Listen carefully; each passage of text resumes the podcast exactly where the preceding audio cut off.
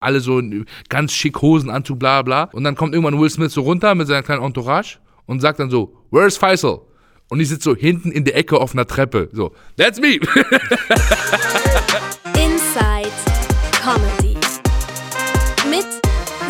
Stäblein. Herzlich willkommen zu einer weiteren Folge Inside Comedy. Und heute habe ich einen ganz besonderen Gast, äh, den ich schon sehr lange kenne und sehr schätze. Hier ist Luke Mockridge. Nein. ich bin nur die Ex-Freundin von Luke Mockridge. leid. es ist die Ex-Freundin von Luke Mockridge. Hallo Faisal Kavusi. Hallo. ähm, ja, du Hat, dir. hat das schon mal jemanden beschrieben, wo wir hier gerade sind? nee, Also, wir sind. also Nee. sieht ein bisschen hier so aus wie so eine selbstgebaute. Kennst du, wenn wir als Kinder so, so Ja, so- Kistenhüllen so- gebaut ja. haben und sowas? Und das ist hier so die professionelle Version des Ganzen. Aber ich finde auch so ein bisschen, hat so ein bisschen was von einem, so einem Beduinenzelt. also war ich noch nie, aber wenn ich mir das vorstelle, so wie in so alten Filmen, oder? So, so, so, so die, die, die, das Gemach von Xerxes. Ich war, ich war äh, letztes, letztes Jahr war ich in, in Ägypten im Urlaub und da hatten wir auch so einen, so einen Quad-Trip ge äh, gemacht und dann waren wir auch in so einem Anführungsstrichen Beduinenzelt. Aber du hast halt bei jedem von den Typen so unter diesem weißen Gewand, was sie tragen, dann irgendwie so eine Levi's Jeans gesehen. Ah. Aber dort äh, hat's äh, ein bisschen, war ein bisschen farbenfroher als hier, aber es hat auf jeden Fall die gleiche Stimmung. Aber ist das dann so Phantasialand-Style oder sind das echte Beduinen? Also ich würde ja sagen, das sind Typen, die so tun, als wären sie Beduinen. Also wie Oder halt Beduinen mal waren oder, oder es vielleicht auch irgendwie noch sind, aber doch schon in der Zivilisation leben. Und jetzt so Kommerzbeduinen. Genau, auch Commerz-Bitches. Krass. Wenn du so in Ägypten bist oder so, ähm, erkennen dich da die Leute? Also bist du, bist du so auch, Der Ägypter bin ich ja nicht so bekannt. keine Ahnung, ich weiß, ich weiß nicht, was da so, so, so jetzt werfe ich, boah, ich bin so ein, bin ich ein Rassist, weil ich da das alles in einen Topf werfe? Ein bisschen, ja. Nein, nein, bist, nein, aber ich no meine, judge. ich weiß nicht, ob die, hast du schon mal Comedy auf, auf, auf ist das, spricht man Afghanisch? Also würd, Im Volksmund würde ich es Afghanisch nennen, aber wenn man es genau nehmen würde, gibt es zwei Amtssprachen. Das ist einmal Pashto und einmal äh, Farsi. Und Farsi ist ein Dialekt des Persischen. Also mit dem Arabischen hat das nicht viel zu tun. Okay. Wenn dann so einzelne Wörter. Und sprichst du das? Ja, Farsi. Farsi, genau. Sehr gut. Okay. Und äh, kann man da Stand-up machen? Gibt's das? Boah. Auf Also Farsi? ich, ich, ich weiß gar nicht. Also es gibt, es gibt einige Comedians, aber so Stand-up im klassischen Sinne, also ich habe noch nie gesehen, äh, obwohl doch, doch, doch, doch, es gibt ja dort auch so Shows, also es gibt dort auch das Supertalent und sowas, halt so ein ganz beschissen, also Afghanistan-Style. Aber die machen das gut. Äh, und da gab es auch schon Stand-up-Comedians. auch, auch Frauen? Ähm, puh, man kann nicht unterscheiden, weil sie alle eine Burka tragen. So. nee, Quatsch, aber ähm, nee. Aber das ist ja noch so krass in den Kinderschuhen dort. Also, dort ist eigentlich so gesehen, alle sind noch in den Kinderschuhen. Aber mit Ägypten hat das nicht viel zu tun. In Ägypten erkennen mich, also höchstens so deutsche Familien, die da dort unterwegs sind, die erkennen mich, aber sonst eigentlich keiner. Und in Afghanistan Comedy äh, ist, ist auch ein Ding, ne? Also ich meine, das Ding ist ja, dass Afghanistan einfach so in den letzten 20, 30, 40 Jahren halt einfach unfassbar viel durchlebt hat und davon leider einfach sehr viel Leid war. Was eigentlich in Anführungsstrichen sogar gut ist für Comedy, weil, weiß ja selbst, Tragödie und Komödie haben die gleiche Mutter. Ähm, aber das ist noch so sehr stark in den Kinderschuhen. Jetzt Wann muss ich halt wann- geschichtlich krass ausholen, um zu erklären, warum das so ist, aber Wann warst du das letzte Mal da? boah, ich würde sagen, mehr als zehn Jahre. Ich würde sagen 2009, 2008, so um den Dreh. Damals war alles cool, ne? Also es war echt easy. Äh, und für mich ist es ja jetzt nicht so fremd, weil wir als Kinder schon oft in Pakistan waren und dort meine Onkel besucht haben. Die sind ja damals vom Krieg geflüchtet nach Pakistan, haben wir dort besucht und dort herrschen ja in Anführungsstrichen ähnliche Zustände. Ähm, und ich fand es eigentlich ziemlich nice. Also für mich, als jemand, der die Sprache kennt, der die Kultur kennt, gab es hier und da auch Sachen, die ich neu kennengelernt habe, aber an sich war das echt, war cool, war echt easy. Dass man so die, auch die Erzählungen von Eltern, weißt du, so, dass man die mal erleben konnte und nicht immer nur aus, aus äh, den Gesprächen kannte. Wie lange bist du in Deutschland? Schon immer. Schon immer. Ja, geboren. Du bist, du bist hier geboren. Mhm. Und äh, findest du, dass ich in den, in den, du bist 30 auch, oder? Bist du 30? Nächstes Jahr. Nächstes Jahr? Nächstes das Jahr? klingt, das klingt so erwachsen. Aber, Ja, aber, ey, nächstes Jahr bin ich 30. Ey, das verändert sich nicht. Also, Glaub ich auch nicht. Immer diese Leute, die sagen, oh mein Gott, oh mein Gott. äh. So wie damals mit 18. Ne? Man Ja. dachte so, boah, 18, alles wird, eigentlich alles wird schlimmer. Ja, wenn du, de- auch die Leute, die immer denken so, boah, wenn ich das Abi hab, ne? Ja, genau. Dann. Und du denkst dir so, dann ist nix. Dann ist nichts. Dann bist du erstmal gefickt, weil Dann du überlegst, ja. was mache ich denn jetzt? Mich kann nichts aufhalten, scheiße, NC. Genau. Und dann Also- stu- studierst du dann so Soziologie und überlegst dir, welches Taxi du später fahren willst. Ja, du hast auch studiert, ne? Oder hast zumindest angefangen zu äh, studieren ganz, mit ganz- Äh, äh, Umweltingenieurswesen. Ja, du bist, du bist gut informiert. Umweltingenieurswissenschaften habe ich ja ganz, ganz verzweifelt. Der verzweifelte 18-jährige Faisal dachte, das wäre eine gute Idee. Und dann, wie lang? Also ein Semester, glaube ich, habe ich mitgemacht. Ich habe eh, wir haben eh nur dort, äh, sind wir in Hörsaal, haben dort auch ein paar Jungs kennengelernt, mit denen man eigentlich nur die meiste, meiste Zeit Scheiße gebaut hat. Du sitzt eh in der Vorlesung und du raffst einfach nix. Also du verstehst einfach nicht, was dieser Mann da vorne redet. Ähm, und irgendwann denkst du, okay, bald sind Prüfungen, ich sollte mal anfangen zu lernen. Und dann gehst du in, die, in diese Bibliothek und äh, machst dieses Buch auf und raffst einfach gar nichts. Du raffst es einfach nicht. Also ich habe es damals einfach nicht gerafft. Das war mir zu anstrengend. Und wann kam dann der Hast du, irgendwas, Turning? hast du irgendwas studiert? Ja, ich habe BWL studiert. Oh, BWL. ja. Also An der Uni Köln. Uiuiuiui. Just saying. Ja, okay, gut. Aber dann war es ja bestimmt ein cooles Studium, weil an sich ist ja BWL jetzt nicht so complicated, oder? Also, äh, ja. Aber wie, war, wie waren die Leute? Also war denn die Stimmung unter den Kommilitonen, war das cool? Also habt ihr Partys gefeiert, habt ihr miteinander abgehangen, so hat man sich verstanden oder wie? Ja, doch. Also, das war schon, das, also du suchst dir halt die, ne? Also das ist ja das, was ich mir immer vorgestellt habe. Ne? Damals war so, boah, geil, studieren. Weißt du, so, wir werden Party machen, Sex, Drugs, Rock'n'Roll. Und da kam ich heute immer richtig enttäuscht, weil das war halt so, ja, so Umweltingenieurswissenschaften und, und äh, normale Ingenieurswissenschaften. Und da war so ein hübsches Mädchen. Eine. Alle anderen, ich weiß nicht, ob das Mädchen oder Jungs waren. Ich konnte das nicht identifizieren. War, äh, bei Umwelt, ja. Ey, das ja, war übel. Alter, sind 700 Öko, ne? Mädchen im Hörsaal, so eine geile. That's fucking it. Und alle drauf. Nee, nee, das war, das, das war irgendwie das Gute. Wir waren die Coolen. Also dort, das, also in der Schule waren wir nicht unbedingt die Coolen, aber dort waren wir die Coolen, weil dort so Umweltingenieurswissenschaften kommt dann halt auch ein Typ, werde ich niemals vergessen. Das war so erstes Mal so in kleine Gruppen eingeteilt, saßen wir so im Sitzkreis und dann war da so ein Typ, der sah aus wie 40 und hat so ganz krasse Koteletten gehabt, so richtig Elvis-mäßig und, und, und musste sich jeder vorstellen und er so, hey, ich bin Pete. Nein, Digga, du bist Peter, Alter. bist nicht Was ist ein Pete? Als Maul. äh, aber nichtsdestotrotz hat, hat auch das nicht geholfen. Also da hätte ich dann lieber BWL studiert. Aber jetzt kann es sein, dass du meine Illusion zerstörst, wenn du jetzt sagst, das war gar nicht so geil. Naja, es war halt, also äh, sagen wir mal so, äh, ich habe ja auch zu Zeiten angefangen, wo das Studium eben nicht mehr dieses chill erstmal eine Runde und mach mal dein Vordiplom, sondern äh, du musst so und so viele Punkte machen. So, also es war schon getaktet. getaktet, so. Also es war schon so, so mega viel Zeit irgendwie äh, rumzulungern, hattest du nicht, wenn du in der Regelstudienzeit da durchkommen wolltest. Irgendwie. ja, okay, aber wer schafft das schon? Hast du es in der Regelstudienzeit geschafft? Ich habe ein Semester mehr gebraucht. Aber ich habe, ich, Du also ich hätt's- Loser. ich hätte es ich geschafft, aber ich wollte die Bachelorarbeit in einem Semester schreiben, weil ich auch viel arbeiten wollte. Ich habe immer schon sau viel gearbeitet neben dem Studium, weil ich Bock hatte. Alles Mögliche. Erzähl also ähm, Dinge, über die ich jetzt nicht sprechen möchte. Ähm, nee, pf, ey, der, der, der, der Klassiker halt gekellnert, Promotion-Jobs, äh, irgendwie für Langnese irgendwelche Schwimmbad-Events moderiert. Aber diesen Promotion-Jobs, da wurdest du doch bestimmt oft gebucht, oder? Weil ich kann Ja. mich erinnern, als ich damals äh, in der, im Stadion in Frankfurt gearbeitet habe, war das halt auch so, ein, so eine Art Promotion-Job, wenn man da halt auf dieser wie, Kleingewerbe... Ja, ja, Kleinunternehmer. Klein, ja, irgend sowas.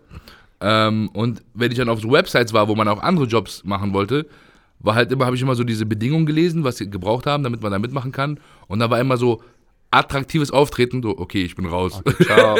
so, ich habe mich gar nicht getraut, mich zu bewerben. Ich sag's, ja, komm, fucking hell. So, die werden dich eh nicht nehmen. Aber da warst du ja bestimmt gefragt, oder nicht? Ja, also ich habe da schon, äh, ich hatte da schon echt, also für einen Studenten habe ich schon echt gut Geld verdient. Oder? Du bist bestimmt mit so, mit so Marlboro-Jacke und riesen Nee, Rucksack durch die nee, Stadt nee, gelaufen nee, und nee. so, hey, also hier nur ich Sachen, die ich auch vertrete. Also zum Beispiel? Zigaretten habe ich die, äh, Eis. Oder so Den Message-Jobs homophoben so. Kommentar spare ich mir jetzt. Äh, oh, bitte. so einfach. ähm, nee, auch so Message-Jobs und so Zeug und äh, äh, viel gekellnert. Also Gastroschlampe at its best. Aber das hast du bestimmt gut gemacht. Das kann ich mir sehr gut vorstellen. Ja, ja. Also, dass du halt immer auch richtig ordentlich Trinkgeld äh, eingeheimst hast. ich war, ich war, ich konnte das. Ich war. Was, was, gib mal, gib mal so ein paar Tipps. Ich meine, unter den Hörern sind da bestimmt der eine oder bin- andere bin- Kellner, ich bin charming. der sich fragt, warum bekomme ich nie Du, mehr mach als 5 Cent einfach scheiß guten Service. Mach einfach, also das ist immer das, was ich mir auch in Deutschland, wo ich mir denke, so, du kriegst von mir nicht einfach so Trinkgeld.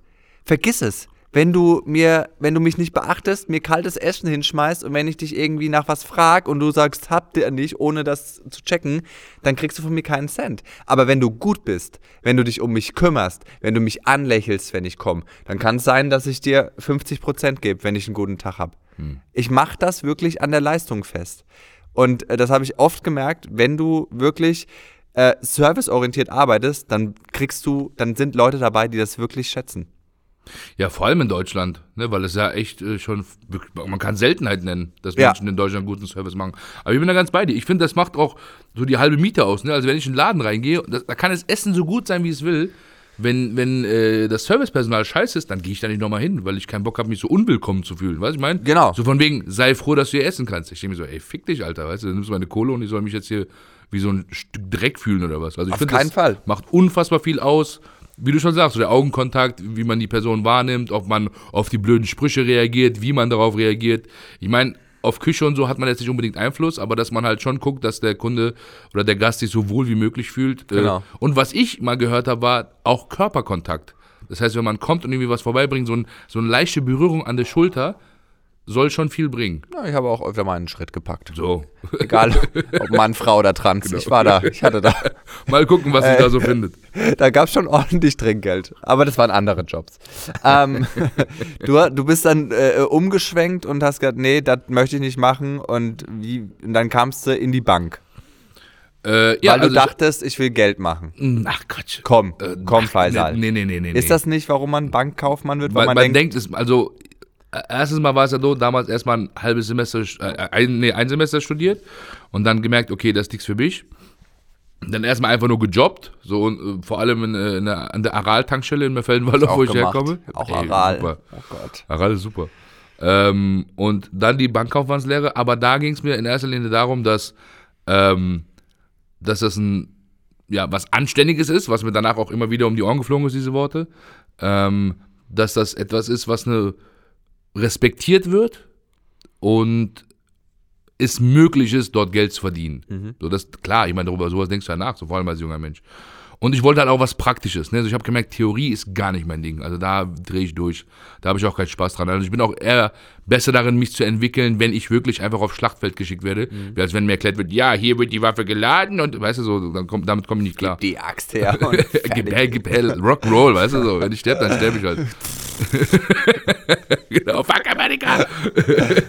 ähm, und ja, dann äh, ein Jahr nach dem Beginn des Studiums habe ich dann die Bankkaufmannslehre angefangen.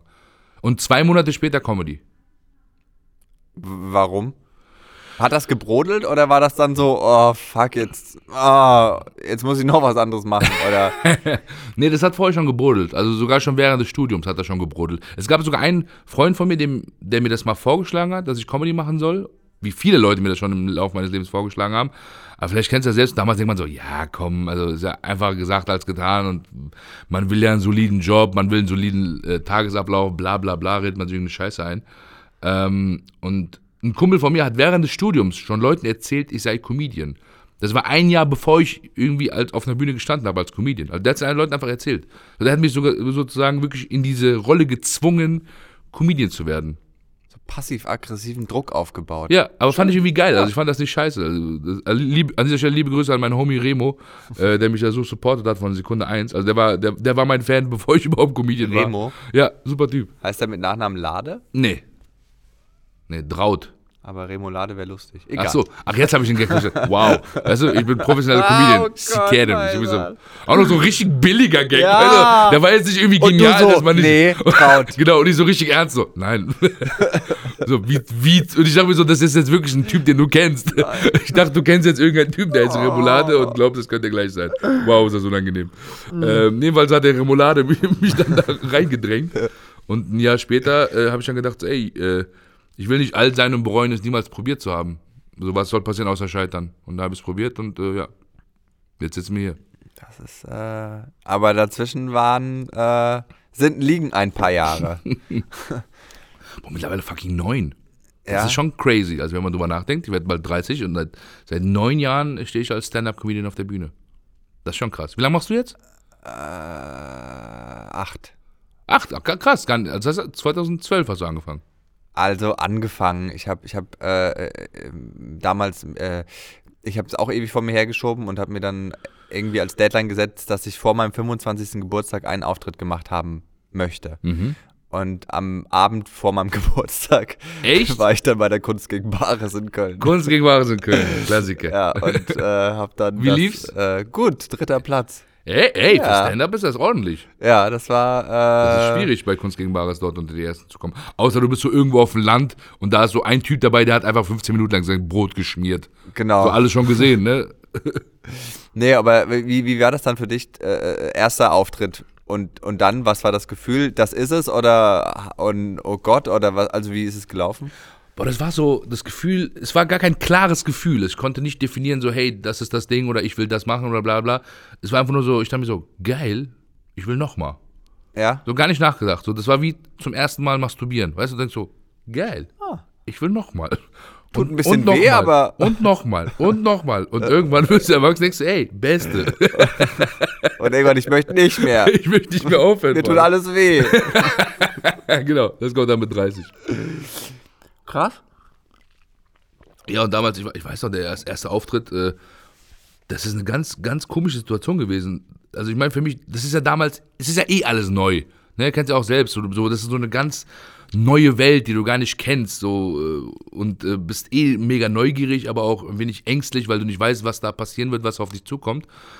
Und äh, wenn man, und das war so, so ein, wirklich so einem kleinen Keller in, in, in Frankfurt, die Jerome Bar. Und was ich aber erst nach meinem Auftritt gecheckt habe, war, dass das ein SM-Szenetreff war. Und ich wusste das nicht. Und, und da- dann kam irgendwie der, der Chef vom Laden, kam nach dem Auftritt dann zu mir. Mit dem Tennisball im Mund. genau. Und du, hä?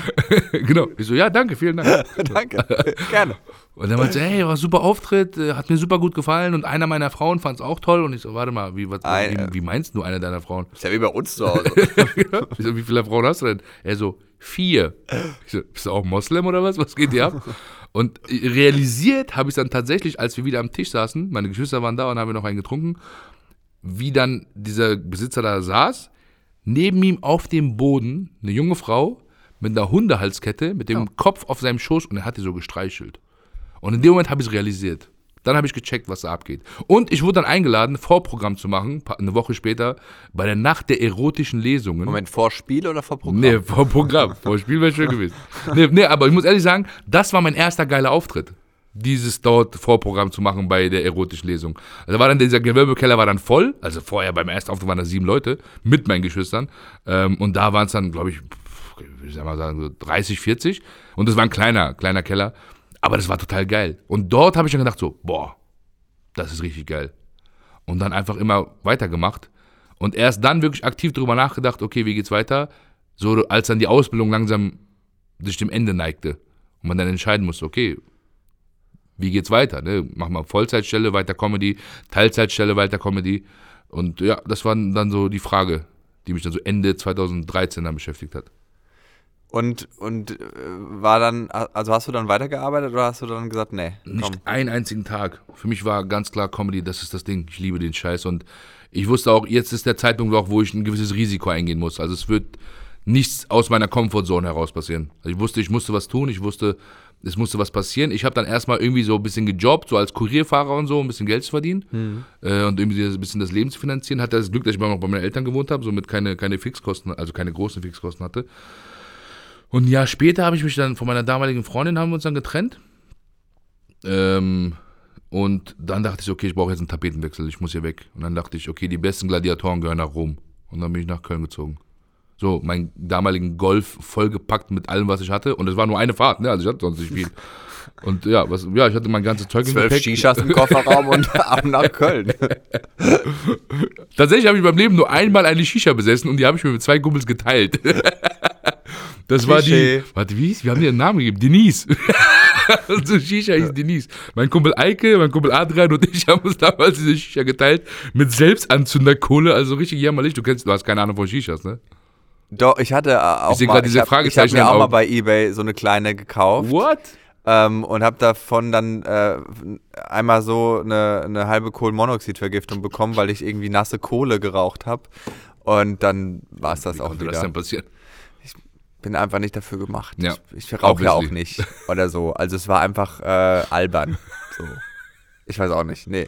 Aber siehst du, so entstehen Missverständnisse. Du sagst, du erzählst mir, dass du den mit drei Kumpels Denise geteilt hast. Und alle da draußen denken, ja, typisch. Na, dieser, dieser Babo da. Aber Denise ist eine Shisha. Man muss auch einfach mal, mal nachfragen, Genau, genau. um solche Sachen aus dem Weg zu weiß, räumen. der Schlauch hat so einen Cobra-Kopf gehabt. Ich weiß auch ganz genau. Ja, geil. beim, beim Eike im, in der Waschküche, äh, da war da so ein Tisch und da haben wir dort immer Shisha geraucht und gesoffen. War geil, es kommt so ein bisschen Nostalgie in mir auf.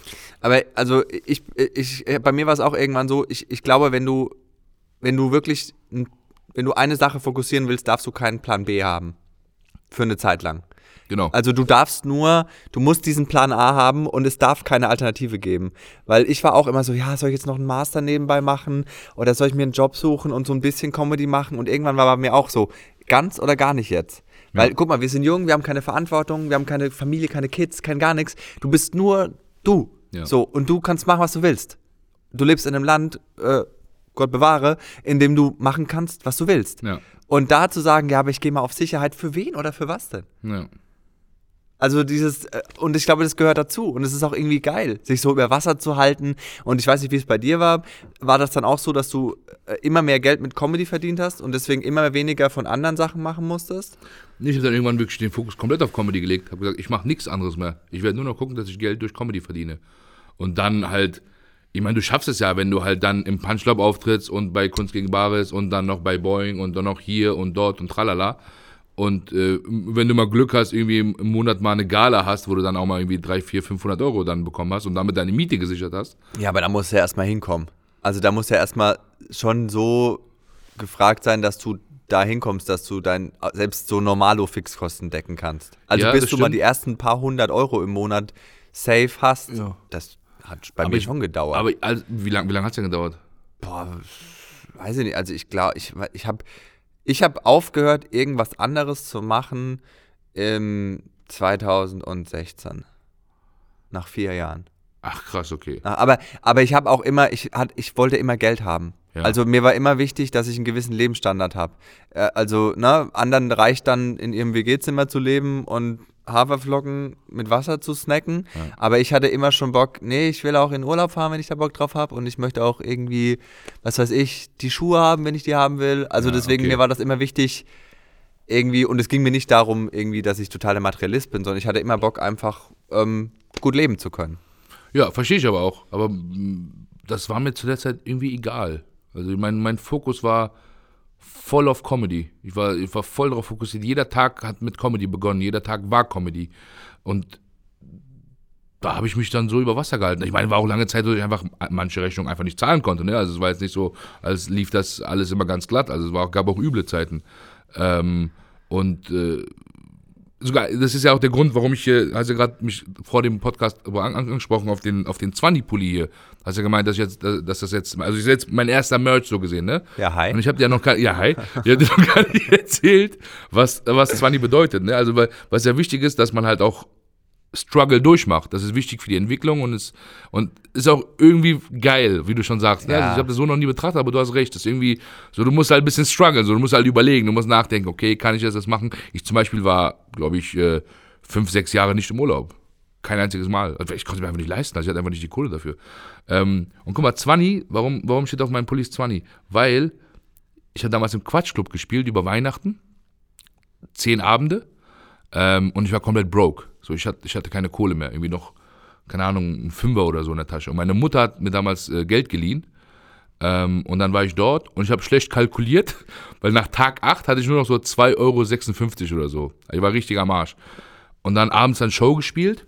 Und weißt du, ich gehe auf die Bühne, mach mein Ding, die Leute rasten aus, super geiler Auftritt, du kommst von der Bühne, du bist der King im Laden, aber Backstage überlegst du so, ey, was soll ich morgen essen? Ich weißt kein du, ey, scheiße, ich habe keine Kohle mehr, weißt du, so, ich nehme einfach die Snickers hier mit, weißt du, und dann gebe ich mir die morgen Mittag, geht schon irgendwie.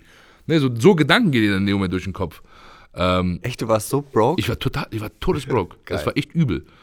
Ähm, und auch so zu stolz, nochmal irgendwie Mama und Papa anzupumpen und sagen, ey, schick mal Kohle oder so, weil das war mir unangenehm. Und dann noch ein zweites Mal hinterher. Und dann gibt es ja doch ein Foyer, kennst du ja auch, da gibt es dann immer so Leute, die verkaufen dann Bücher und CDs und bla bla. Ich habe halt da Autogramme gegeben. Dann ein nach dem anderen und dann kam ein Typ und meinte, hey, super geile Show, geiler Auftritt, hat mir super gefallen, dies, das, tralala. Und ich so, hey, danke, danke. Und dann meinte er, was verkaufst du denn? Ich so, gar nichts, aber ich, wenn du willst, kann ich ein Autogramm schreiben. Der so, ja, komm, schreib. Ich schreibe das Autogramm, gib's ihm, er geht, ich schreibe weiter Autogramme und auf einmal spüre ich so eine Hand in meiner Tasche.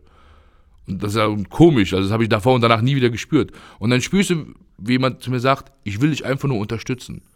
Und dann geht dieser Typ, das war der Typ, der mir von eben noch.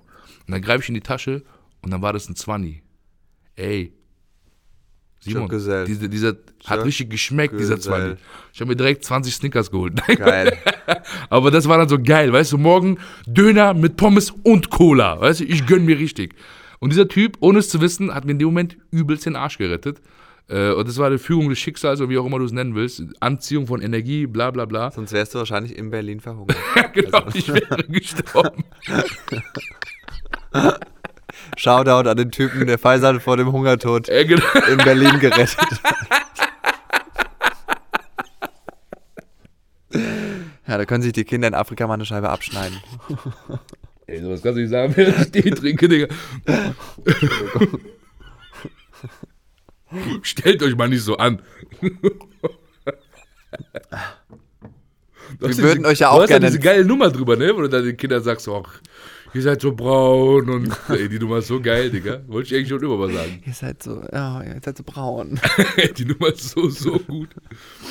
Vor allem, ey, ich erinnere mich immer wieder gern an, dein, an den, unseren letzten gemeinsamen Nightwatch-Auftritt zurück. Das habe ich ja hinter der Bühne gesagt, aber ich sag's dir auch gerne nochmal vom Mikro. Du warst so gut.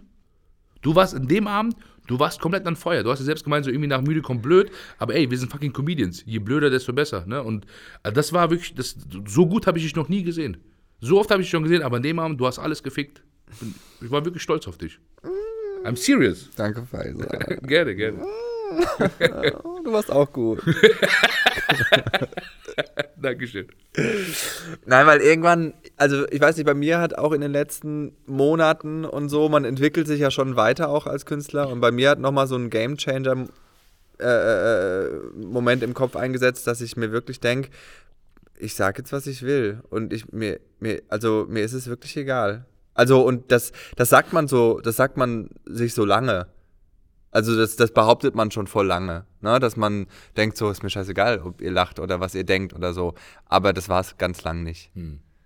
Und das ist eine Entwicklung, dahin zu kommen, dass es dir wirklich egal ist. Und das ist ein geiler Punkt, finde ich. Vor allem, das ist ein ganz neues Level der Freiheit. Ja, absolut. Das, Weil dann bist du wirklich frei. das ist frei und das ist Authentizität. Ja. Bei dir würdest du auch sagen, dass Authentizität eins deiner großen Erfolgsrezepte ist? Dass Leute dich als, als dich wahrnehmen und als genau ungefiltert, ich sag, was ich denke und ich mache, was ich für richtig halt, egal ob das anderen sauer aufstößt oder nicht? Ja, das, das, kann, das kann sein, weiß ich nicht. Also ich habe jetzt keine Forsa-Umfrage gemacht, um zu wissen, jetzt, was genau dort, dort Ich schon, die. Ergebnisse habe ich genau, die Ergebnisse liegen vor. äh, aber ich würde sagen, ja. Weil ich, ich fühle mich sehr echt. Also ich fühle mich der Gesellschaft nicht fremd. Also ich, es gibt Momente, wo ich denke so, okay, das ist komisch, die Gesellschaft ist komisch, aber ich fühle mich als, als Teil der Gesellschaft. Ich kann mich auch mit jeder Art von Mensch unterhalten. Also ob du mir jetzt einen CEO von, äh, keine Ahnung, VW vor mich setzt oder einen Obdachlosen, ich werde mich mit dem unterhalten können. Und ich werd, oder auch ein Kind, ich werde mit dem eine Ebene finden, äh, wo ich mich mit ihm äh, auf, auf Augenhöhe treffe. Ähm, und es gibt ja genug äh, Leute, die, die sowas gar nicht könnten. Ja, und ich, aber lange Rede, kurzer Sinn, äh, ja, würde schon sagen, weil ich halt auch Fehler mache. Ne? Ich, bin, ich bin weit entfernt von Perfektion. Und in, in unserer Zeit, wo wir vor allem durchs Internet, auch im Fernsehen, uns so viel Perfektion immer vorgegaukelt wird. Unmenschliche Perfektion, die weird ist, die komisch ist. Weißt du, da hast du manchmal Leute, die irgendwie Spinat zwischen den Zähnen haben und das denen dann gesagt wird und dann drehen die durch. Aber so ernst. Die sind so, oh mein Gott, das war on cam, oh Gott, und drehen durch. Das ist doch weird, weißt du? Das sieht halt der Zuschauer und denkt sich so, ey, das ist kein Mensch, der, mit dem ich jetzt ein Bierchen trinken gehen würde, weil der ist zu perfekt. Es ist alles zu perfekt. Du guckst auf Instagram, siehst flache Bäuche, siehst äh, schöne Urlaube, siehst äh, Bikinis und Strand und Kokosnüsse und alles ist perfekt. Aber das ist so ein Bullshit, weil wir Menschen sind nicht perfekt. Ja, aber äh, also äh, perfekt ist doch auch total persönlich. Also für jeden ist doch was anderes perfekt. Also wenn du zum Beispiel sagst, das Paradies wie es in der Bibel steht, ist das Land, in dem Milch und Honig fließen. Schick da mal einen Veganer hin. Der dreht durch. das ist doch für den nicht das Paradies. Also, verstehst du, was ich Ja, meine? ja, klar. Das Perfekt Jeder hat eine eigene Definition. Immer persönlich. Ja. So, für mich ist vielleicht ein Urlaub äh, an einem Tropenstrand perfekt, für jemand anderen ist ein Urlaub äh, in den Bergen perfekt. Oder Also, auf einem Campingplatz. na, das, das, aber ich weiß natürlich, was du meinst. Du findest heutzutage im Internet alles, was deiner Version von Perfektion entspricht, ähm, in noch besser, als du es hast. Ja, oder, oder, oder, oder einer gewissen Form der Perfektion. Ne? Also wenn halt dort ein Mensch ist, der halt sehr gut gebaut ist und sich dort am Strand regelt, dann ist das etwas so, wo nichts falsch läuft.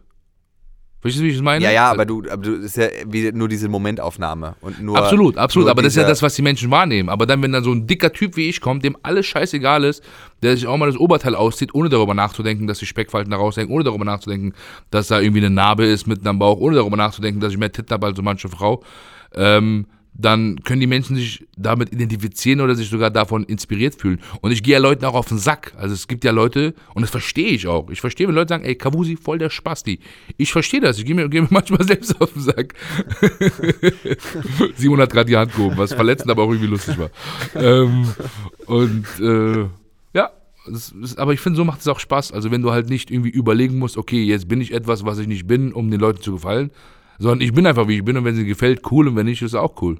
Äh, Das ist, das ist immer dieses, äh, und da haben wir uns alle schon bei erwischt, wenn du irgendwie auch dich durch Instagram durchscrollst und dann bei Leuten denkst so, oh, warum, äh, äh, warum postet er das oder warum macht er denn das? Guck's dir nicht an. Also weißt du, wir, wir haben ja alle die Wahl. Ja. Also wir müssen ja den Leuten nicht folgen. Wir müssen ja deren Videos nicht, weißt du, was ich meine? Aber Ja. man macht so oft, dann folgt man jemandem nur, um sich über den aufzuregen.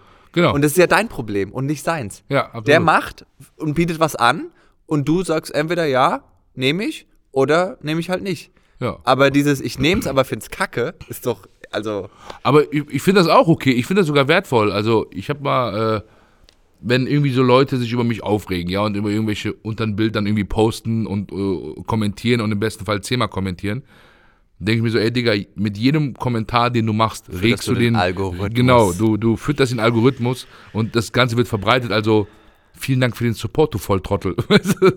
und äh, das darf man einfach nicht an sich ranlassen. Und im Zweifel, ey, jeder Hater ist auch ein Fan. irgendwie ja, weil das sich mit weil du- äh, ich finde das Schlimmste eigentlich äh, ist, wenn du den Leuten äh, gleichgültig bist. Also sobald jemand eine Emotion auf dich verwendet, hast du ja irgendwie ihn getriggert. Genau, In welcher Art und Weise auch. genau. Ähm, aber dieses, also Ignoranz, finde ich, ist die größte Bestrafung. Ja. So, wenn du irgendwie einen Ja. Gag machst und alle so, whatever. Ja, Who also ich, ich, war, ich war zum Beispiel auch immer, ich glaube, die, die, ähm, der erste Satz in, mein, in meiner Abi-Zeitung über mich war, Simon Stäblein, geliebt oder gehasst. Ja. Das war, das stand äh, so Geil. drin. Und es war, glaube ich, immer so, wenn ich irgendwie auf eine Party kam, damals schon, hat die Hälfte im Raum gedacht, yes, jetzt geht's los. Und die anderen dachten, oh, piss dich. Aber geiler, wie wenn alle danach sagen, war der da? Ja, genau. Weißt du? Also lieber die, die sich freuen und der Rest, hier, ich zünd euch an. Aber gab's, Ja. gab's so einen, einen Moment für dich, wo du da, wo du dachtest, ey, krass, das, das, das läuft, das wird gerade groß? Also, wo war so dein, dein Knackpunkt? Hattest du einen oder war das sehr schleichend alles? Also am Anfang war es noch recht schleichend.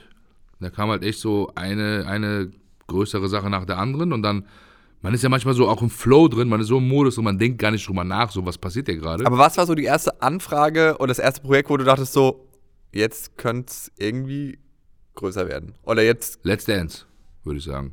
Nicht davor schon irgendwas, wo Nee. du so gedacht hast, so TV Total und Nö, Co. weil ich wusste, ich, ich wusste, ein Auf, wenn ein Auftritt nicht, dich nicht zum Vollidioten der Nation macht, wird auch ein Auftritt dich nicht zum Größten der Nation machen. Außer vielleicht jetzt Inisa oder Chris. Ähm, das sind Phänomene für sich. Ähm, aber ich, nee, bei Let's Dance dachte ich mir vorher so, das war ja der Plan. Also das war ja wirklich der Plan. Ich wurde ja auch nicht angefragt. Ich habe mich auf, aufgezwungen.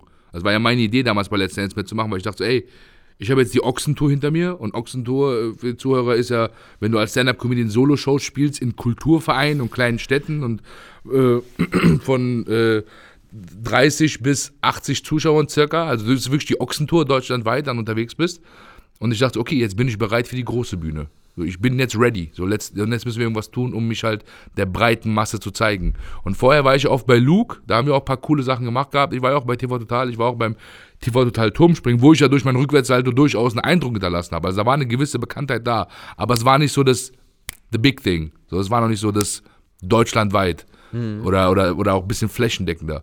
Und das war tatsächlich Let's Dance. Ja, doch. Also danach habe ich auch so gemerkt, wie krass oft ich angesprochen wurde. Also es hat sich total verändert. Also mein Leben hat sich danach total verändert. So, find, magst du das? Diesen Fame-Faktor? Ich finde das total geil. Also ich finde, ich liebe das. Ich, Ja. liebe, ich liebe jede Sekunde davon. Äh, weil du, also in Anführungsstrichen, der einzige Nachteil, den du hast, ist, du hast so gesehen keine Ruhe. Also du kannst jetzt nicht in Ruhe zum Pimpki fahren und dort Dekoration kaufen, wenn man dort Dekoration kaufen kann. Ich habe jetzt irgendwas, irgendwas gesagt. Also das ist vorbei, das kannst du vergessen. Ähm, aber nichtsdestotrotz, wenn man sich dann vor Augen führt, so jeder, der dich anspricht, das ist jemand, der dich toll findet. Das ist jemand, der dich geil findet. Also auch nicht jeder, man muss dazu sagen, es sind halt einfach auch viele, viele Fame-Bitches dabei, die keine Ahnung haben, wer du bist, aber trotzdem ein Foto mit dir machen wollen, einfach nur um zu behaupten, dass sie irgendwie mit dir ein Foto gemacht haben. Das finde ich ganz schlimm, ne? da sage ich auch nein. Also ich habe auch schon die Erfahrung gemacht, dass irgendwie zwei Leute mir entgegenkommen und der eine sagt, ey geil, Faisal Kavusi, können wir ein Foto machen? Ich sage, ja klar. Und der andere sagt, so wer ist das? So während ich da stehe, ich höre das Gespräch ja. Ich mir so, wie respektlos, weißt du, wer ist das? Und dann fragt, wenn ich weg bin. Und äh, der Kumpel antwortet halt so, er ist Comedy-Star, er macht viel Comedy. Und er so, echt? Kann ich auch Foto machen? Ich so, nein, auf keinen Fall. Also, wenn du kein Fan bist oder mich nicht cool findest, dann machen wir kein Foto. Also, ich werde mich jetzt nicht für dich hergeben. Einfach nur, damit du dann irgendwie behaupten kannst, kennst du Faisal Kavusi? Ja? Guck mal, ich habe ein Foto mit dem. Ja, fuck off. Du, Mich, so. mich, mich hat auch, ich, ich habe so das Bekanntheitslevel, dass Leute mich ansprechen, lass mal ein Foto machen, ich kenne dich irgendwo her.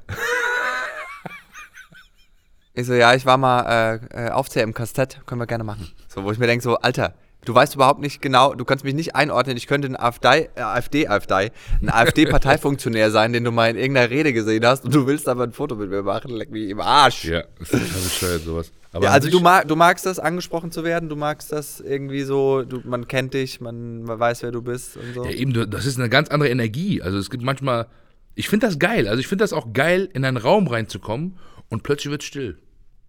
Alle sind plötzlich ruhig und alle gucken dich an. Und dann, so das ist so 21, 22 und dann beginnt das Getuschel. Und du läufst durch und du denkst, jeder hier weiß genau, wer ich bin. Der Kellner, der gleich kommt, der wird mir den besten Tisch geben. Gleich wird der Chef kommen, ich bekomme das Beste. Das, das ist aber auch für mich irgendwie geil, liegt aber vielleicht auch daran, dass ich durch meine Jugend und auch durch die ersten Jahre meines Erwachsenseins einfach wie Dreck behandelt wurde und immer scheiße behandelt wurde und nie was Besonderes war und nie wahrgenommen wurde und immer auf mein Aussehen, auf meine Herkunft reduziert wurde und immer der asoziale Kanacke war oder der dumme asoziale Kanacke und nie wirklich Wertschätzung erfahren hat. Für mich, ey, als ich zum ersten Mal auf einer Gästeliste stand, ey, weißt du, wie cool ich mich gefühlt habe? Ich habe vorher noch nie auf einer Gästeliste gestanden. Das war für mich so richtig so geil. Geil, ich stehe auf einer Gästeliste, geil, ich kann rechts vorbeigehen, ich muss mich nicht stundenlang in die Kälte stellen. Ich habe das ja alles durchgemacht, das ist ja nicht so, als wäre ich darin aufgewachsen. Ähm, und das ist, glaube ich, deswegen der Grund, warum ich das so genieße, weil ich die andere Seite so hart kenne. Okay. Ich bin da, ich bin da äh, ein bisschen, also ich bin da anders so. Ich bin eigentlich Erzähl. so. Naja, also ich, ich bin halt einfach wahnsinnig gerne privat. So, ich, also äh, wenn ich, klar, wenn ich auf der Bühne bin, mag ich das, wenn die Leute kommen und hey und äh und äh, aber wenn ich so unterwegs bin, dann möchte ich eigentlich auch in Ruhe gelassen werden. So, ich, also ich, ich brauche das nicht, diesen, diesen Rummel, dass Leute sagen, kenne ich oder so. Also ich bin da eher so, nee, Ja gut, aber das wird passieren oder passiert. Ja, also aber sagen wir mal so. Das wusstest du sag mal, vorher, oder? Okay, pass auf. Ja, ja schon. Aber also ich glaube, es gibt zwei unterschiedliche, zwei unterschiedliche Herangehensweisen. Für die einen ist dieser Fame, dass jeder dich kennt, der Preis, den es zu gewinnen gibt. Und für mich ist es eher der Preis, den es zu bezahlen gibt. Also das Ja. ist, ich glaube, und ich, ich verstehe beide Ansichten. Ich verstehe beide ähm, Herangehensweisen. Ja. So. Ähm, aber ähm, ja, ich meine, so ein klar, wir alle haben Ego in unterschiedlichen Größen. Ähm, und natürlich schmeichelt es dich oder dir, oder ich kann die grammatikalische Form gerade nicht richtig hinkriegen, äh, wenn jemand kommt und sagt so, oh, ich find's voll cool, was du machst. Und du denkst so, ja, ist ja auch cool. Und das war, ich, das war so geil. Äh, da war ich so voll. Manchmal vergesse ich auch, dass man mich kennen könnte. Also weil ich halt Ja, so das voll, passiert aber auch. Da bin ich so voll in meinem Modus und denk so über irgendeine Scheiße nach, was ich gleich noch irgendwie machen muss und wo ich hin muss und so. Und dann waren so zwei Mädels an der Domplatte und dann kamen die so auf mich zu. Ähm, äh, können wir ein Foto mit dir machen? Und ich so, warum? und dann ist mir erst aufgefallen, so, die so, ja, du, du machst doch Nightwatch. Und ich so, ach so, ja, ja, ja, können wir. Ja, ich so, hä, warum denn?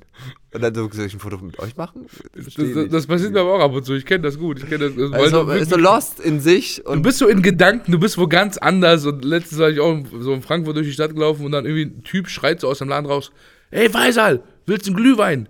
Und ich hab mir so, woher kennt der meinen Namen? ja, geil. So eins plus eins ist zwei. Und dann wirklich so ein, zwei Sekunden gebraucht, um zu checken, so, Digga, du bist bekannt. Ah, ja, und ich so, nee, danke. Aber ich, ich verstehe genau, was du meinst.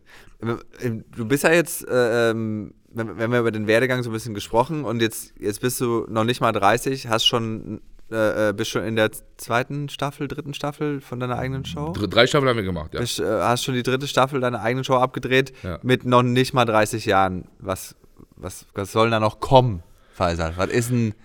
Was, was, was, Wo soll's Was hingehen? willst du denn noch? Keine Ahnung. Was willst du den deutschen Comedians noch alles wegnehmen? Ach, ich nehme niemandem was weg. Das, das ist eh so. Das die, die blödeste Sichtweise von dem einen oder anderen Kollegen, die wir haben, kennst du ja selbst. Die glauben, dass wir uns irgendwas wegnehmen würden, was Blödsinn ist, weil der Kuchen ist groß genug für uns alle. Ähm, Es sei denn, du isst mit. außer, als sei denn, ich es sieht. Haha, badumts. Jetzt kommen sie müssen. ähm, aber einfach genießen, Digga. Einfach fucking genießen. Wir haben so ein Privileg, wir haben so ein geiles Leben. Also überleg verrückt, mal, ne? überleg mal, was wir gerade machen, was, wo wir gerade sitzen, in was für einem Gebäude wir hier sitzen, was für Leute hier schon gesessen haben, was für Leute hier gerade wahrscheinlich irgendwo im Büro sitzen und Pläne schmieden. Ähm, Für was wir Geld kriegen. Für was wir Geld das fragt kriegen. Man sich, wo Wir man, wo man denkt Scheiße, so, Digga. Wo man manchmal denkt so, habe ich da jetzt wirklich. Was? in der Schule waren wir der Honk, so wir waren das Problemkind und jetzt sind wir Stars. Überleg mal, wie bescheuert das ist. Na, Moment, ich war nie das Problem. ich war immer übertrieben Ich war immer Problemkind. erfolgreich. Ach, echt jetzt? Ich hätte jetzt eher gedacht, dass du voll auf den Sack gegangen bist. nee. mhm. Ich war immer. Ich war. Echt? Du warst brav? Ja, ich war ein guter Schüler. Also, Was ich war nicht brav, aber. Hast du gute Noten auch gehabt? Jein. Ähm, aber einfach, weil meine, äh, weil ich äh, äh, so ein super vielseitig interessierter Mensch bin und ganz viel Zeit auf andere Hobbys verwendet habe als auf Lernen. Also ich war sehr faul. Ah, okay. Aber für, dafür, dass ich so faul war, war ich noch relativ gut in der Schule, ja. was, was hast du denn dann, äh, was ist dein Abischnitt? Äh, 2,5, Das ist solide. aber in Bayern. Oh, Also das ist ein 1,0. 1er-Abi in Hessen. Ich weiß. ja, Ja, aber ich war auch echt, ne, also ich war, ne, ich war im, im Studium war ich dann richtig gut. Ich war äh, in den äh, besten 5% meines Jahrgangs. Ach krass, Hm. das ist krass, das ist krass. Weil ich dann auch mal wirklich Gas gegeben habe. Also ich habe dann mal, äh, äh, weil ich war oft immer dieses, ich kann das nicht, ich kann Mathe nicht und so, ich wollte nicht.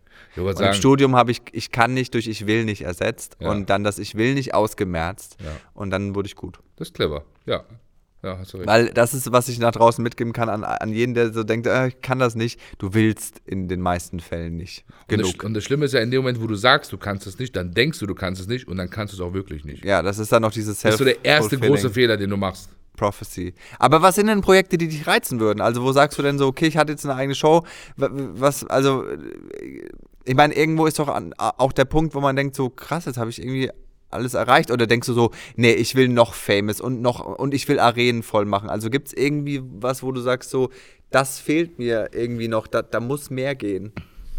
Also ich denke, das geht überall. Das Potenzial ist überall da und den Ehrgeiz haben wir, glaube ich, auch, also viele von uns auf jeden Fall, auch mehr zu wollen und größer zu wollen und, und besser zu wollen. Aber zuletzt, also so vor Corona, war ich einfach nur am Genießen. Also Corona ist jetzt alles so ein bisschen kacke, klar, logisch. Aber vor Geno- Corona, ich habe vor Corona, ich habe einfach nur genossen. Gunora. Ich habe einfach nur genossen, dass ich auf Tour sein darf. Ich habe einfach nur genossen, dass da hunderte, tausende von Menschen zu den Shows kommen. Ich habe einfach nur genossen, dass ich in einem geilen Wagen rumgefahren wurde. Ich habe einfach nur genossen, dass ich mir kaufen kann, was ich will. Ich habe einfach nur genossen, dass ich mal meiner Familie kaufen konnte, was ich will. Äh, dass es dort so gesehen keine Sorgen mehr gibt. Äh, ich äh, habe genossen, dass ich immer Tische bekomme irgendwo, wenn ich irgendwo hingehe. Ich habe immer genossen, dass ich immer Vorteile, also ich habe einfach nur das Leben genossen. Und ich glaube, das ist auch Genau. so die Devise, ne? weil wir halt so sehr immer nach vorne gerichtet und oft über die Zukunft nachdenken und dann auch viel über die Vergangenheit nachdenken, aber nicht über das Hier und Jetzt. So, was geht jetzt gerade hier ab? So, was passiert hier gerade? Und ich finde, Dankbarkeit ist so ein unfassbar starkes Gefühl, was alles andere komplett in den Schatten stellt. Und genau darum geht es für mich halt auch. Klar, größer, besser, äh, äh, weiter. Das ist immer der Ansporn, das wird auch immer sein, auch immer so dieser, dieser Durst nach mehr, äh, aber auch genießen. Ja. Fucking enjoy, weil das ist so geil, was wir machen und es ist so ein Privileg, es ist so schön, es ist so toll. Wir haben, wir, unser erstes Glück war schon überhaupt in diesem Land sein zu dürfen, in Frieden leben zu dürfen, in Freiheit leben zu dürfen, in Demokratie, in äh, Offenheit. So auch wenn in Deutschland es immer viele Beschwerden und Meckereien gibt über eine nicht offene Gesellschaft, denke ich mir so, ja, das geht schon übler. Ne? Also wir, wir sollten das schon zu schätzen wissen, wie toll das, wie toll dieses Land einfach auch ist. Äh, und nicht immer nur Mecker, Mecker, Mecker, sondern auch mal sagen, ey, das ist geil und das ist geil, das ist geil. Ey, letztens wurde bei mir eine Klingel ausgetauscht. Und das ist ja, das ist ja so ein ganz kleines Mini-Ding, wo dann so ein Metallding draufhaut und dadurch entsteht diese Klingel. Und dieses Mini-Ding musste ausgetauscht werden und das hatte eine Seriennummer. Ich war erstaunt. Ich so, wo soll da eine Seriennummer draufstehen?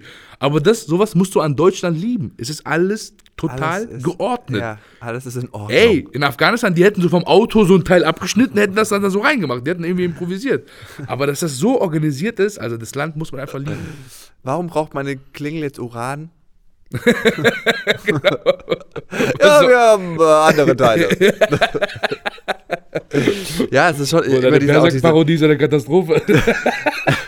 diese ganzen Querdenker, die so, wir leben in einer Diktatur. Ganz ehrlich, wenn du in der echten Diktatur. Ey, die werden alle erschossen keinen worden. Kopf mehr. Die sind so du dumm. blöde Kuh. Die sind so dumm, ey, das ist unbeschreiblich. Also ich finde, mit so dummen Menschen kann man auch keinen vernünftigen Diskurs mehr, weil die sind so dumm, mit denen macht es auch keinen Sinn zu reden.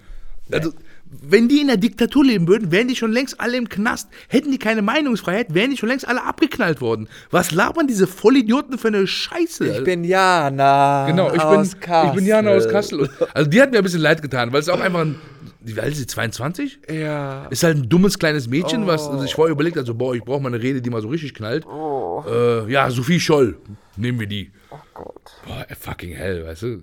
Ich fand's aber dann geil, dass dieser Ordner kam und so seine Weste abgegeben hat, so direkt bei ihr so, auf so eine Scheiße habe ich keinen Bock, mach ich nicht mit, fick dich.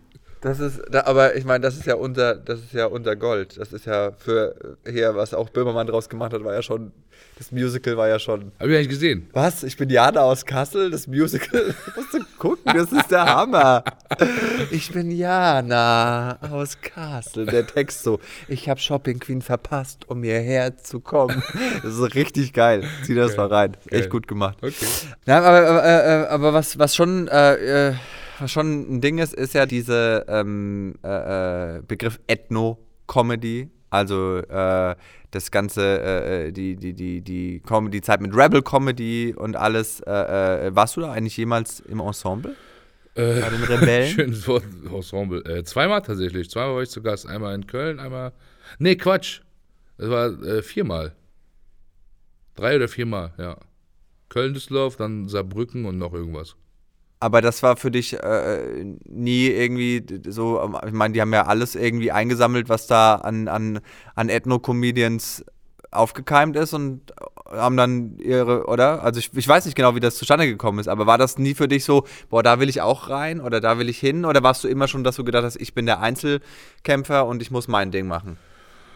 Boah, jetzt wird Real Talk ausgepackt. Äh, ich habe äh, damals, als ich dabei, dabei sein durfte, war das für mich damals eine große Ehre. Ich habe mich total gefreut, weil auch für mich als Kanake denke ich mir so, ey, diese Kanaken haben Erfolg, geile Scheiße, dass ich dabei sein darf, ist eine große Freude. Ähm, es kam aber nie von denen irgendwie von wegen, hättest du mal Bock bei uns dabei zu sein? Und darüber bin ich heute sehr froh. Also ich bin froh, dass ich nie Teil von Rebel Comedy war. Weil zum einen ist es ja so schon schwierig genug, Entscheidungen zu treffen. Wir müssen ja ta manchmal tagtäglich Entscheidungen treffen. So, und sag ich mal, jetzt in Anführungsstrichen Normalo, der macht oft jeden Tag das Gleiche. Also so, da passiert jeden Tag das Gleiche. Man steht auf, man putzt die Zähne, man zieht seine Klamotten, dann geht zur Arbeit, macht seine Arbeit, kommt nach Hause, macht sich was zu essen, äh, dann guckt man einen Film an, geht noch vielleicht duschen, dann geht man schlafen. Also es sind, sind keine Entscheidungen mehr, die getroffen werden müssen. Bei uns sind das halt immer wieder Entscheidungen, die getroffen werden müssen. Wir müssen überlegen, okay, machen wir das, machen wir das nicht, warum machen wir es, bla bla bla bla. Das kostet sehr viel Kraft. Und das alleine zu treffen, ist ja schon schwer genug. Aber jetzt stell dir mal vor, du bist ja mit sieben Kanaken und musst mit denen gemeinsam eine Entscheidung treffen. Also da gebe ich mir lieber die Kugel, als, als mich äh, mit, äh, vor allem mit den Jungs zusammenzusetzen und irgendwie eine Entscheidung zu treffen. Weil das im Hintergrund dann auch nicht immer alles so nett abläuft, wie die Menschen sich das vielleicht vorstellen. Und so äh, gut und toll. Und ich sage mir so, ey, warum soll ich den Kuchen teilen? Ich will den alleine für mich haben. Und das war die beste Entscheidung. Also ich bin echt wirklich sehr froh, dass ich nie ein Teil des Ganzen war. Und äh, findest du, dass die, die Geschichte des, ähm, des äh, sagen wir mal, Ausländers, des Migranten in Deutschland schon ein bisschen auserzählt ist? An manchen Punkten? Nö, denke nicht. Also ich denke, das ist immer ein interessantes Thema. Es, es gibt manche Punkte, aber die sind halt auch so, das ist aber dann auch so Kai Jana in den 90ern, beziehungsweise so Erkan und Stefan. Weißt du, ich finde, das Ganze hat einfach eine andere Ebene angenommen, vor allem heutzutage, weil die Jugendlichen oder die jungen Leute heutzutage mit, sag ich mal, Kanackenbegrifflichkeiten einfach mehr anfangen können. Weißt du, wenn du halt damals irgendwie in den 90ern gesagt hättest, Wallah, ja, keiner verstanden, was du sagst. Heute so 15-jähriger Kevin kommt zu dir und sagt, Wallah, Bruder, ich hab gemacht. Weißt du, so diese, dieses, dieser, dieser Street-Slang hat so, hat so ein bisschen die Jugend eingenommen und das Ganze ist einfach nur authentischer geworden, ist echter geworden. Das heißt, ich kann jetzt auch auf der Bühne sagen, Mashallah. Die meisten wissen, was ich damit meine. Oder, oder haben ein Gefühl dafür, was ich damit meine. Was oder? heißt das? Marshmallow? genau, genau. Das, das, genau, das wäre so 90er Jahre so ein Typ, der so, ich bin richtig witzig. Er sagt Mashallah, ich sag Marshmallow. So. was heißt ein Jokgüzel? Das sag ich mal. Ich Çok, weiß nicht, was Çok das heißt. Güzel ist türkisch und heißt so sehr gut. Jokgüzel. Ja. Aber du musst sagen Çok Güzel. Jokgüzel. Çok. Jok. Gib dir nicht so viel Mühe. Çok Jok. Güzel. Jokgüzel. Ja, siehst du, das war besser. Ihr Deutschen übertreiben manchmal. Ich stecke so zu viel Energie rein. So, wir, sind, wir, wir sind keine Klingonen, weiß ich mal. Jokgüzel. ja, das war ganz gut. Das war, da war mit Energy drin.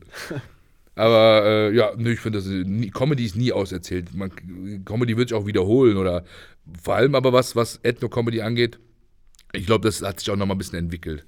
Aber wenn man, ich finde auch persönlich, wenn man jetzt ein Soloprogramm macht, und das ist bei mir halt auch so, und da halt anderthalb Stunden halt nur übers Afghansein reden würde, oder nur übers Kanaken sein, also das würde mich auch langweilen. Also es ist boring. Also ist, das wird nicht lange Erfolg haben. Ja, vor allem ist es ja nur, nur, nur ein Teil, der dich Ja. ausmacht. Oder nur eine Facette. Also du hast ja noch äh, andere Bereiche. Das kann ja immer einfließen, dass man das dann, dann etwas anders macht als in Anführungsstrichen ihr jetzt. Hm. Äh, aber äh, es ist ja nicht, äh, du bist ja nicht nur Afghane. Genau. Oder, oder und das, ist, und das sind ja. Sachen, die halt man optisch sieht, ne? was ja in meinem Inneren vorgeht oder was in meiner Gefühlswelt, in meiner Gedankenwelt vorgeht, ist ja nochmal eine ganz andere Tatsache, also ganz Eben. andere Sache. Weißt du, wenn dann, keine Ahnung, übers Nerd-Sein sprichst, was man mir gar nicht ansehen würde oder über die, äh, Bist du ein Nerd? würde schon sagen, ich würde sagen, ich bin eher so ein Light-Nerd, weil ich habe jetzt einige Nerds kennengelernt, das sind richtig krasse Nerds, so, äh, aber ich, ich stehe da voll drauf. Ich habe auch ein Schwert zu Hause hängen. Ich war, ich hab, die Nummer fand ich ganz witzig, wenn du mit dem Schwert war auch ernst gemeint. kommst. Fand ich, das fand ich ganz gut. Aber fucking, Dankeschön, aber dead serious. Ich habe heute Morgen einen Mitarbeiter von der Deutschen Bahn gesehen, der, der steht so abseits in so einem Auto und muss auf die Schienen aufpassen, keine Ahnung. Äh, und der sieht aus wie der König Theoden. König Theoden. Ja, aber von, wenn von er, aber, ja, aber wenn er besessen ist. Ach so, Von am. Anfang noch. Genau, Der von sieht- Grima Schlangenzunge. Ja, so sieht er aus. So Ich würde so voll gerne ein Foto, Das- das ist- ich würd so gerne ein Foto von dem machen, aber ich traue mir nicht. Der sieht richtig wasted aus. Genau, wenn du ein Foto von dem machst, dann kommt Saruman und übernimmt deine Seele auch noch. Boah, das ist übel. König Theoden, als er noch besessen war. Hast du God of War gespielt auf der Playstation? Ja. Ist das gut? Mhm. Ich habe mir das gekauft vorgestern. Ja, ist richtig geil. Das ist richtig gut. Ja? Geile Grafik, geile Story. Ähm, so die Kämpfe, ich, ich bin manchmal nicht, also ich bin eigentlich ganz oft nicht so ein Fan, gegen irgendwelche Fabelwesen zu kämpfen. Boah, das liebe ich. ja, da, da wirst du voll drauf achten. Oh! Weil ich fand's gut, obwohl ich kein Fan bin. Und wenn du das geil findest, dann wirst du durchdrehen. Geil. Gerade hänge ich an Tony Hawk. Echt? Also dieses Remastered Tony Hawk? Ja. Wie, wie geil bist du denn? Wir haben das früher zu Ja, ich Tode weiß. gespielt. Ich weiß, Und dann sind Bruder. wir jetzt Skateboarden gegangen. Ich bin ja zehn Jahre Skateboard gefahren. Und wir, sind, wir haben immer zwei Stunden Tony Hawk, wir haben uns so aufgeheizt und sind dann raus und sind Skateboard gefahren und dachten, wir könnten das auch alles. Alles, was wir konnten, waren uns die Knochen zu brechen. Ja. Aber äh, das hat Corona mit mir gemacht, dass ich jetzt anfange, Tony Hawk. Playsy zu spielen. Ja, aber ist doch geil. Also du checkst, ist geil, oder? Ja. Playsy zocken ist geil. Steht auch voll drauf. Also ich kann das nicht so den ganzen Tag durch, da fühle ich mich dann irgendwann, ich kann nicht so richtig faul sein. Ja. So, nach, nach spätestens zwei Stunden sagt irgendwas in mir, willst Echt? du nicht mal joggen gehen? Zwei Stunden? Ja. Also ich- schaffe nicht mehr als zwei Folgen von der Serie, bevor mein innerer, äh, äh, mein inneres Schwein zu mir sagt, na, du faules Stück Scheiße. Das ist bei mir nur während Corona. Vorher gab es Tage, wo ich wirklich nichts anderes gemacht habe, außer gammeln. Aber weil ich wusste, dass Es kommt wieder morgen Zeit, ja. und die nächsten zwei Wochen richtig geballert werden muss. So richtig jeden Tag zehn Stunden irgendwas, 10 bis 12, 13, 14 Stunden was gemacht werden muss. Und dann findest du es geil. Und jetzt aber aktuell bin ich ganz bei dir, zocke ich und irgendwann denke ich mir so, ey, ich, bin, ich war heute richtig nutzlos. So, ich habe heute nichts getan, um irgendwas voranzubringen. Ja, aber manchmal, ich, manchmal muss man das auch gönnen. Also manchmal muss man ja auch wirklich mal so, so, so, so äh, mal einen Strich ziehen und mal gucken, was man schon so erreicht hat. Und dass man, wie du auch schon gesagt hast, wie privilegiert wir sind, wie viele Leute würden gerne unseren Job machen. Ja, Mann. Also wie, wie wenig schaffen es damit wirklich gutes Geld zu verdienen. Ja. Wir kennen die Szene, wir kennen den Sumpf Ja. aus äh, äh, armen Gestalten, die, die in diesem Teich rumschwimmen mit toten Augen und du weißt, Toten Gags. Niemals. Aber sie geben es nicht auf. Und, Und davor muss man auch irgendwie Respekt haben. ja, ne? aber es ist auch immer so, oh, oh, oh Ja, ja, Gott, so- du armes Ding. Ja, so, also sind endlich auf jetzt. Wirklich, ich meine, wir haben nur dieses eine Leben, soweit wir das wissen. Und wir haben die Chance, dem nachzugehen, auf was wir wirklich Bock haben. So. Vielleicht ist ja genau das. Dass, das dass, dass die genau darauf Bock haben, immer wieder auf die Bühne zu gehen und immer wieder zu verrecken Immer wieder und zu scheitern. immer wieder so Immer richtig wieder so ein masochistischer zu. Comedian. Und dafür muss man auch irgendwie Respekt haben. Also, mit Absicht Scheiße. weil ich einfach Genau. liebe, wenn die in Leute Wirklichkeit so volles. Comedy-Genie, Ja, ja. aber macht extra nur Scheiße, einfach nur um sich Scheiße Ah, ah, shame, shame. Ja, du hast ja schon äh, auch äh, ganz große Hollywood-Stars getroffen, so Will Smith als, äh, als großes Beispiel. War das so eins deiner Highlights? Oder, oder, Ja. sag, oder ja? Ja, das war geil. Das war cool. Also vorher, vorher noch Ryan Reynolds getroffen. Das war schon sehr cool, weil den habe ich seit Party Animals, den ich irgendwie als Elfjähriger oder so gesehen habe, übertrieben abgefeiert. Und Will Party Smith, Animals, wo die den Hund in diese Hotdogs in diese Hotdogs reinwichsen und lassen die dann, und so, dann, genau, die oh, so, oh, ist das oh, lecker, cremig. ist das warm. genau, und so cremig, ja, ja. Oh, der Film habe ich total verdrängt, der war großartig. Der war grandios. Auch dieser Inder, der dann diese Frau massiert und dann so, oh, mich so heiß, ah, mich so heiß. Und dann wird er so angezündet, so, ich brenne, ich brenne. Oh, da rausholen. Oh, das war genial. Äh, und Will Smith, das, das war wirklich geil. Das war wirklich einfach geil. Ich habe es genossen, muss aber sagen, ich war sehr konzentriert. Weil mir war es wichtig, weil ich weiß, was ein Fanboy ich bin. Ich weiß, wie sehr ich ihn liebe. Ich wusste aber auch, ey, das ist eine Matz für deine Sendung. Du bist jetzt extra bis hier nach Berlin gekommen und du musst jetzt abliefern, Junge. Du musst dich konzentrieren. Du hast einen Weltstar da und das hat das Potenzial, ein äh, bisschen viral zu gehen. Deswegen konzentrier dich, Junge, bleib cool, äh, verlass dich auf deine Stärken und mach's einfach. Und es war geil. Also das Interview lief auch super. Es war auch irgendwie eine geile Situation, was dann auch wieder zeigt, ganz ehrlich, wie authentisch ich bin, weil so wir mussten dann hinten in so eine Bar gehen und haben dann auf ihn gewartet und überall, das sind ja so, das kann ich schon, das weiß ich, Amerikaner, sobald Amerikaner ins Spiel kommen, wird's kompliziert. Es wird richtig kompliziert. Und dort sind so 50 Agenturen bis zum Künstler. Zwischen mir und dann Will Smith. Und dort siehst du die ganzen Anzugträger von was weiß ich welchen Agenturen rennen dort rum mit Klemmbrettern und ihren kleinen Assistentinnen und alle so in ganz schick Hosenanzug, bla bla. Starbucks Und- Coffee, Chihuahua. Genau, genau, this kind of shit. Und, und dann kommt irgendwann Will Smith so runter mit seiner kleinen Entourage und sagt dann so, where's Faisal? Und ich sitze so hinten in der Ecke auf einer Treppe. So, that's me. Let's do this. und da haben wir ein Interview gemacht und dort war ist auch was sehr Geiles passiert, nämlich habe ich mir vorher so Bilder von ihm ausgedruckt und wollte ein Autogramm haben, weil ich bin so ein Autogrammtyp, ne? Hab- Hab nicht viele, aber die, die ich habe, die liebe ich. Ähm, und dann am Ende vom Interview sind wir dann dort angekommen und dann hat er wir sind in so einer Currywurstbude hingefahren und dann hat er mir, habe ich um Autogramm gebeten, er hat mir das geschrieben und dann, als er dann weg war, hat es draußen ein bisschen genieselt und ich habe gesehen, äh, der, der Stift war wasserlöslich. Der Edding, mit dem geschrieben wurde. Oh mein Gott. Ich habe so das Ding so unter meinem Körper gehalten. Ich habe mich so drüber gebeugt wie so ein Wie so ein Vollidiot. Schwan, der so seine, seine Jungen beschützt. Ja, genau so, wirklich. Und dann saßen wir so im Auto. Ich habe das immer noch gemacht, so weißt du, so sicher, sicher. Und dann kommen wir so am, am Hotel an und das war im Ritz-Carlton, dort war, dort war Will Smith untergebracht. Und dann kam so ein Mitarbeiter, ich so, das müssen Sie bitte laminieren. Und ich so, beschützen Sie es mit Ihrem Leben. Und, der so, und ich pack den so am Kragen, ich so, ich mein's ernst. Ich so, wissen Sie was, ich komme mit. Der so, geht nicht. Ich so, doch, ich komme mit. Und dann habe ich es nicht aus den Augen gelassen, bis es komplett laminiert war.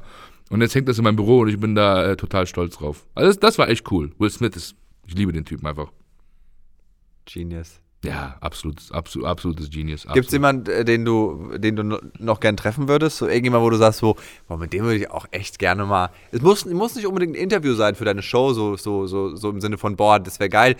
So auch vielleicht, dass es viral geht, sondern so für dich, wo du sagen würdest, boah, mit dem würde ich vielleicht einfach gerne mal ein Bier trinken. Oder so. Eine Shisha rauchen mit Oder eine. Shisha. Äh, nee, also wenn, wenn das wirklich, das wären Jackie Chan und Shah Rukh Khan. Das sind, mein, das sind meine beiden weiteren Heroes. Für mich als Kind bis heute immer war nur mal Will Smith, Jackie Chan, Shah Rukh Khan. Ohne Scheiß. Bin ja, ich bin ja mit Bollywood aufgewachsen. So für mich ist das nicht dieses, was, genau, das ist für mich so Drama. Ich finde es immer geil, dass der eine Typ einfach alle Rollen spielt. nee, das ist einfach, die, seine Filme werden gezeigt. Es ist einfach so, der spielt da den, den Lover und die Frau und den Tiger. Ach so, oder was? so, Oder das Face so drauf gekiet. Warum spielt den Tiger auch der da? Das ist, äh, das ist einfach nur ein, ein- das sind 1,8 Milliarden Einwohner und wir haben einen Schauspieler, einen männlichen. Ja, und tatsächlich, ja, das, das, das wären so die Pers- Wer wär's denn bei dir? Mit wem ich gerne mal abhängen würde. Ich würde gerne mal mit Ellen DeGeneres abhängen. Ja. Die finde ich ziemlich cool, ehrlich gesagt. Ähm, und äh, mit wem denn noch? Ja, so Gay-Stuff. Ich glaube, ich würde gerne mal mit Lady Gaga was machen. Aber Lady Gaga ist auch eine geile Künstlerin. Ja. Ja, und, so. und egal ob jetzt, ich meine, es kann auch Künstler geben, die man gar nicht so geil findet, aber trotzdem sind das alles Persönlichkeiten, die man respektieren darf, soll und muss. Ja. Und man, ich denke, man kann von jedem von denen richtig was lernen. So stell dir mal vor, du hast einen Abend so richtig Real Talk mit Lady Gaga. Also ich an deiner Stelle würde einfach die Fresse halten. Ja. So, sag nichts. Was hast du schon so zu erzählen, was diese Frau interessieren könnte? ja. Ich war mal bei Kunst gegen Bares. ähm, Und der Dritter geworden? You know, Art Against Money. voll, voll, voll schlecht So richtig übersetzt. schlecht aber noch übersetzt, so, ja. du so, wie bitte? Egal. Total geil. ähm, ja. Ja, ich hab, wir haben noch diese, diese, diese tolle Frage. Äh, und zwar, äh, heute in fünf Jahren rufe ich dich nochmal an, Faisal. Ich habe deine Nummer und ich rufe dich an. Ist mir scheißegal. Okay. Ähm, wo bist du und was machst du? Ja, Mi- Mitte Dezember 2025. Äh, ich glaube, um die Uhrzeit bin ich gerade auf dem Weg zur Show. Würde ich sagen. So, letzten Termine der Herbst-Winter-Tour. Also Morgen. Business as usual. Ja, klar. Was soll, ich, was soll ich schon groß verändern? Also, au- außer ich bin tot oder werde irgendwie so krank, dass ich nichts mehr machen kann. Aber ansonsten, Digga, wir ziehen durch. Das war eine schöne Antwort. Ich finde, wir müssen jetzt auch aufhören, weil ich habe echt Hunger. Also ich ich- weiß, dass man diese Antwort von dir erwarten würde. Ich wollte gerade sagen, ich Aber schäme, ich- ehrlich, ich habe ganz oft Angst zu sagen, dass ich Hunger habe, weil alle so, äh, Boah, der Typ, der Fenster hat immer Hunger. Ich habe richtig Hunger. Also, vielen Dank, dass du mein Gast warst. Walter. Danke, dass ich, dein- dass, dass ich dein Gast sein durfte. Es, es, es, lern erstmal Deutsch, ey. Weißt du, 30 Jahre hier und was. Es, es, es, es. Inside Comedy. Mit Simon Stäblein. So, ihr Lieben, das war Inside Comedy und wenn ihr jetzt Bock habt auf ein bisschen Real Talk mit dem besten Autor, wo gibt, dann gönnt euch jetzt die nächste Folge Stäblein und Müller. Wir freuen uns auf euch.